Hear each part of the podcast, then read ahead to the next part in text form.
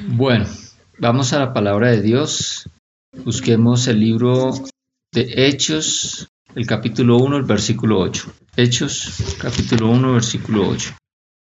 Sin embargo, cuando el Espíritu Santo descienda sobre ustedes, recibirán poder para ser mis testigos no solo en Jerusalén, sino también en toda Judea, en Samaria y hasta lo último de la tierra.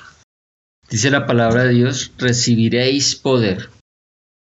Venimos hablando de las maneras que, digamos, de las, de las armas de la milicia, dice un versículo de la palabra de Dios, que nosotros contamos para defendernos de las acechanzas del enemigo. Hablamos de que lo primero que tenemos que hacer es pasar de, de una posición de derrota a una posición de victoria en Cristo Jesús. Hablamos de la fe, de que debemos eh, obrar en fe. Hablamos de la palabra de Dios, que, que tenemos la palabra, el nombre de nuestro Señor Jesucristo. Hablamos de la palabra de Dios, la espada del Espíritu Santo.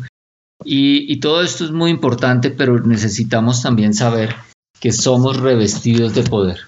Somos revestidos del poder del Espíritu. Acá la palabra de Dios nos dice que recibiremos poder. Esta es una promesa que el Señor Jesucristo habla. Le estaba dando a sus discípulos, pero recibiréis poder cuando haya venido sobre vosotros el Espíritu Santo y me seréis testigos. Bueno, ¿qué tipo de poder es el que el Señor nos ofrece? Vamos a Hechos 10, versículo 38. Dios ungió con el Espíritu Santo y con poder a Jesús de Nazaret, y él anduvo haciendo el bien y sanando a los oprimidos por el diablo, porque Dios estaba con él. Perfecto, entonces aquí vemos que Jesucristo fue ungido con poder, con poder del Espíritu Santo. Cuando Jesucristo se bautizó en las aguas de Juan, Juan dio testimonio de que una, paloma descendió, el Espíritu Santo descendió sobre él. Y eh, a él le había dicho Dios que cuando viera al que descendía la paloma sobre él, el Espíritu Santo descendiendo sobre él, ese era el Hijo de Dios. Entonces aquí vemos que en ese momento Jesús fue revestido de poder, de ahí salió, fue llamado por el Espíritu al desierto, y cuando salió del desierto salió revestido del poder. Aquí estamos viendo los efectos que hace el Espíritu Santo sobre una persona. Jesús siempre tuvo el Espíritu de Dios en su interior, pero cuando recibió poder desde lo alto, cuando fue lleno del Espíritu Santo, fue cuando empezó su ministerio y empezó a hacer lo que, lo que nos dice este versículo. Eh, y cómo Dios ungió con el Espíritu y con poder a Jesús de Nazaret y cómo éste anduvo haciendo bienes y sanando a todos los oprimidos. ¿Por qué? Por el diablo. Entonces, cuando somos llenos del Espíritu Santo, recibimos este poder para hacer el bien y para sanar a todos los oprimidos por el diablo. Ahora mira lo que dice Romanos 8:11 sobre este tipo de poder. El Espíritu de Dios que levantó a Jesús de los muertos vive en ustedes. Y así como Dios levantó a Cristo Jesús de los muertos, Él dará vida a sus cuerpos mortales mediante el mismo Espíritu quien vive en ustedes. El Espíritu de aquel que levantó a los muertos. ¿El Espíritu de quién? ¿Quién fue el que levantó de los muertos a Jesús? Dios. Dios. Estamos hablando del Espíritu Santo, el Espíritu de Dios. Dice que mora en nosotros y que ese mismo poder que levantó a Jesucristo vivificará también nuestros cuerpos mortales por su Espíritu que mora en nosotros. Entonces, ese es el tipo de poder del que el Señor nos dice que recibiremos, o que le decía a sus discípulos que recibirán. El poder de Dios levantó a Jesús de entre los muertos y ese mismo poder, ese mismo Espíritu Santo con poder es el que mora dentro de nosotros. Ahora, mire lo que dice Juan capítulo 14 del 15 al 18. Juan 14 del 15 al 18. Si me aman, obedezcan mis mandamientos. Y yo le pediré al Padre y les dará otro abogado defensor, quien estará con ustedes para siempre. Me refiero al Espíritu Santo, quien guía toda la verdad el mundo. El mundo no puede recibirlo porque no lo buscan ni lo reconoce, pero ustedes sí lo conocen porque ahora Él vive con, con ustedes y después estará en ustedes. los abandonaré como a huérfanos vendré. No os dejaré huérfanos, vendré a vosotros. Aquí el Señor está dando la promesa del Espíritu Santo. Dice, si me amáis, guarda mis mandamientos y yo rogaré al Padre y os dará otro consolador. El primer consolador es Jesucristo. Y el consolador al que se refiere acá es, es, el Espíritu Santo, el Espíritu de la promesa. Él les prometió a sus apóstoles, a sus discípulos, que les enviaría el poder, ¿sí? el poder desde lo alto, el poder del Espíritu Santo. Ahora mire lo que dice Juan 16, 7.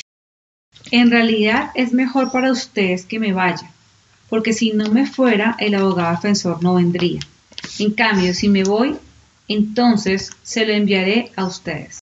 Jesucristo fue al Padre y desde allá envió al Espíritu Santo para llenarnos de poder. Y aquí habla del consolador.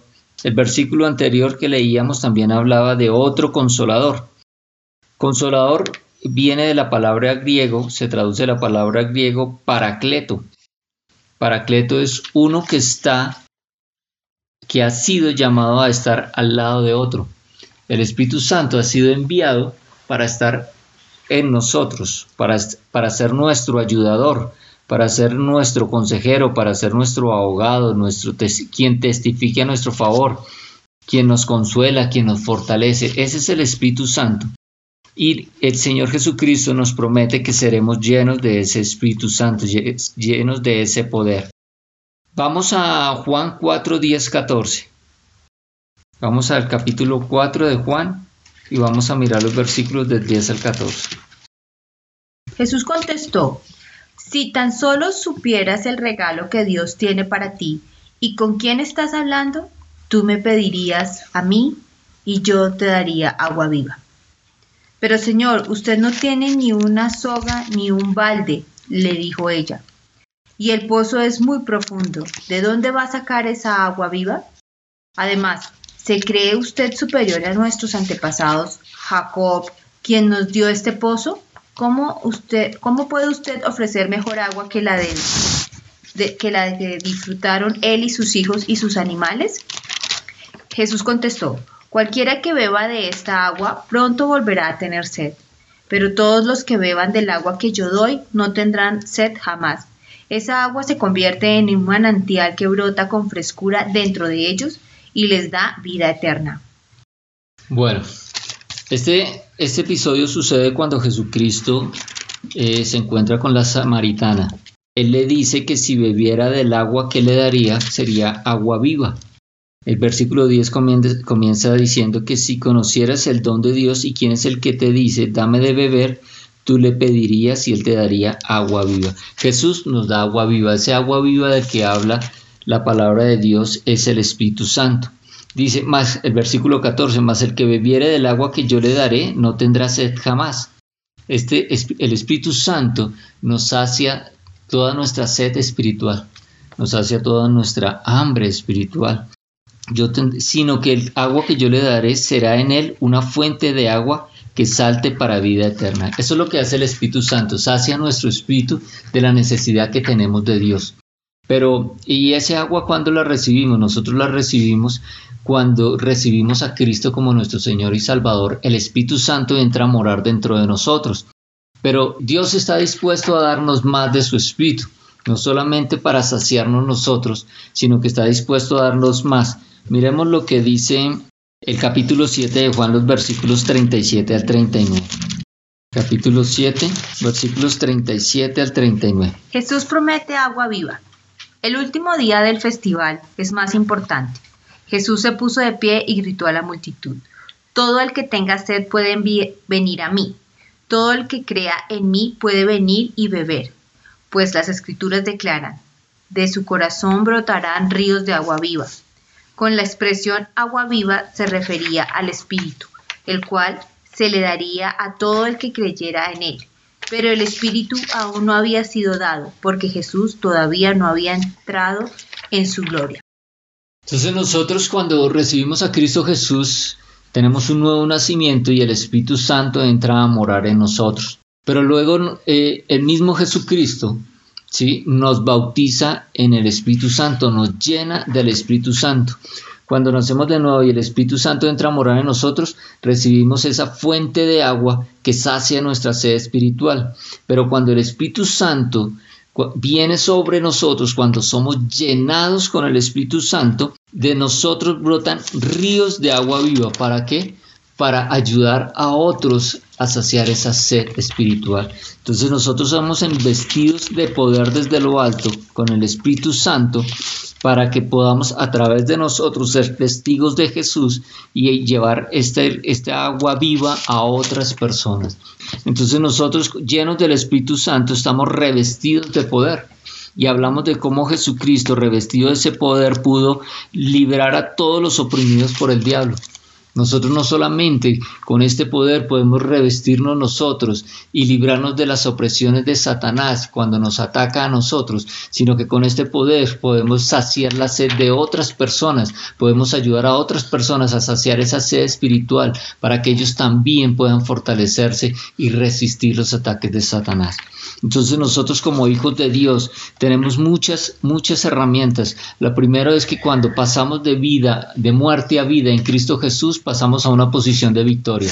Ahora, a medida que nos alimentamos de la palabra de Dios, nuestra fe va creciendo y la fe es el escudo, el escudo que nos defiende de los dardos de fuego del maligno. Y la palabra de Dios es la espada es una espada poderosa, ya lo vimos, y ahora sabemos que estamos revestidos de poder desde lo alto. Entonces nosotros estamos en una posición de victoria, y esa es la posición que debemos asumir y mantener cuando venga la aflicción, cuando venga la escasez, cuando venga la, la enfermedad, cuando venga los ataques de Satanás.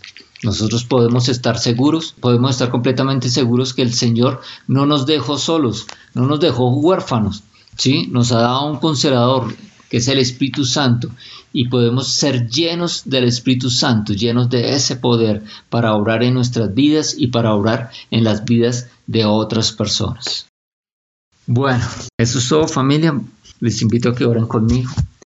Padre amado, te damos gracias Señor, porque tú nos has enviado tu Santo Espíritu para que more en nosotros. Nosotros somos templo del Espíritu de Dios. Y te pedimos, Señor, que nos llenes con tu presencia, que llenes con la presencia, que nos llenes con la presencia de tu Santo Espíritu. Pedimos la llenura de tu Espíritu para que nosotros podamos andar con poder, Señor, andar en victoria Señor, para que no solamente seamos nosotros saciando nuestra sed espiritual, sino que a través nuestro podamos manifestar el poder del Espíritu Santo y podamos saciar la, sed espiritual de muchos más.